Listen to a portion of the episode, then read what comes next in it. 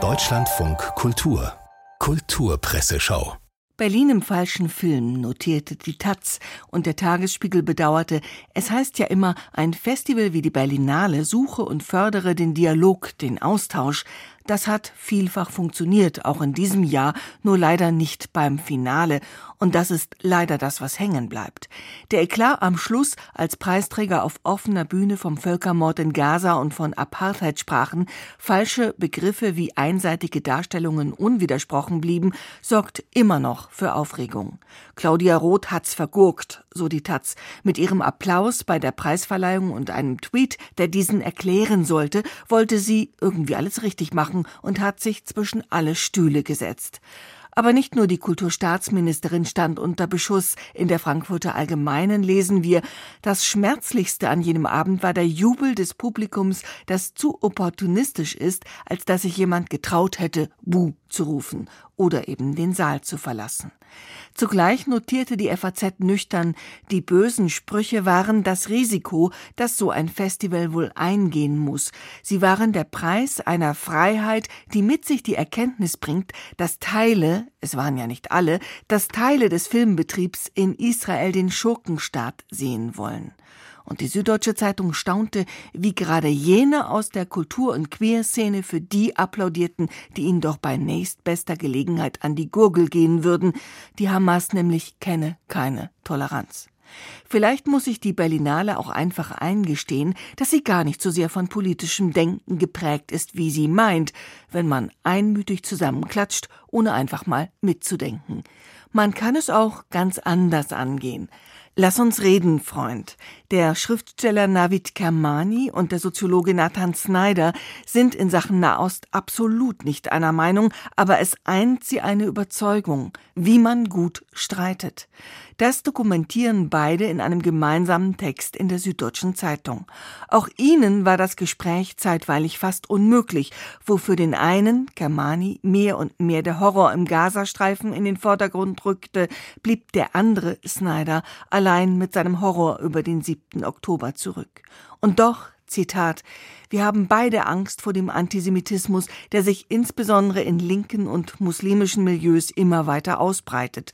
Und so verschieden wir auch sind, sehen wir, dass sowohl das politische Überleben von Benjamin Netanyahu als auch der Hamas an der Fortdauer des Konflikts hängt. Sicherheit durch Härte ist das Spiegelbild von Freiheit durch Terror. Eine wirkliche Lösung sei jetzt Jahre, wenn nicht Jahrzehnte lang entfernt, sind sich Kermani und Snyder sicher und mahnen doch. Wir sind davon überzeugt, dass der permanente Krieg und der absolute Sieg der Israelis wie Palästinensern von unverantwortlichen Führern versprochen wird, keine lebenswerten Optionen sind. Deshalb ist es für uns auch keine Alternative, pro-israelisch oder pro-palästinensisch zu sein. Welche Massaker braucht es noch, damit der Letzte begreift, dass das Existenzrecht der einen das Existenzrecht der anderen bedingt? Navid Kamani und Nathan Snyder in der Süddeutschen Zeitung. In Schock und Traurigkeit vereint ist dieser Tage die Theaterszene über den plötzlichen Tod des Regisseurs und Dramatikers René Polesch mit nur 61 Jahren. Der Tod irrt gewaltig, meint die Taz. Die Frankfurter Allgemeine betrauert Polesch als Liebhaber des boulevardesken Ungefähren und Jürgen Kaube erklärt, Poleschs Stücke handelten davon, dass nichts stimmt, außer vielleicht die Ökonomie die Liebe nicht, das Wohnen nicht, die Familie nicht und nicht die Schauspielerei. Seine Figuren hauten sich die jeweils im Prenzlauer Berg angesagten Sprüche zu Beziehungen und allem anderen Zeugs um die Ohren. Poleschs Stücke handelten von der gewaltigen Orientierungslosigkeit der Leben, die wir führen, und davon, dass die meisten hergebrachten Orientierungen, die meisten Begriffe ins Leere greifen. Es scheint, als würde der postdramatische Künstlertypus, der Regisseur und Autor in sich vereint, seine Lebensenergie besonders schnell verbrauchen, wie die sprichwörtliche Kerze, die an beiden Enden brennt. Das lesen wir in der Welt am Sonntag. Heiner Müller starb mit 66, einer schläft mit 56, Christoph Schlingensief wurde nicht einmal 50. In diese Reihe gehört von der Produktionsweise als auch von der Bedeutung her Polish, der jetzt mit nur 61 gestorben gestorben ist.